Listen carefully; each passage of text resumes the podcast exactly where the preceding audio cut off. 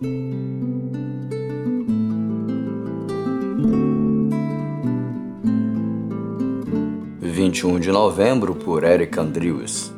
A boa notícia. Como está escrito, como são belos os pés dos que anunciam boas novas. Romanos 10, verso 15, parte B. Certa manhã, ao reencontrar um missionário estrangeiro, saudei-o com o nosso costumeiro bom dia. Abrindo um largo sorriso, o missionário me respondeu com uma importante lição: Bom dia, irmã. Sim, os dias são sempre bons, pois Jesus é a boa notícia. Se lhe perguntarem por notícia, responda: É Jesus. Ele é a boa notícia.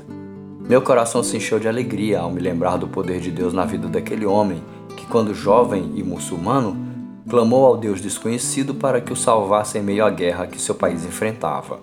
Milagrosamente, naquela época, conseguiu chegar ao Brasil, onde ouviu as boas novas e entregou sua vida a Cristo. A partir dali, mesmo não podendo rever seus familiares por ter se tornado um cristão, nunca parou de anunciar fielmente o Evangelho por onde andava.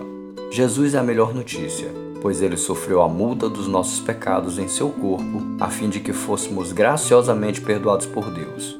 Podemos ter a certeza de que recebemos esse perdão, porque o seu Espírito testemunha que somos filhos de Deus. Sim, Jesus é a boa notícia, porque Deus o ressuscitou dentre os mortos atestando que ele é o Messias prometido, que nos daria a vida eterna.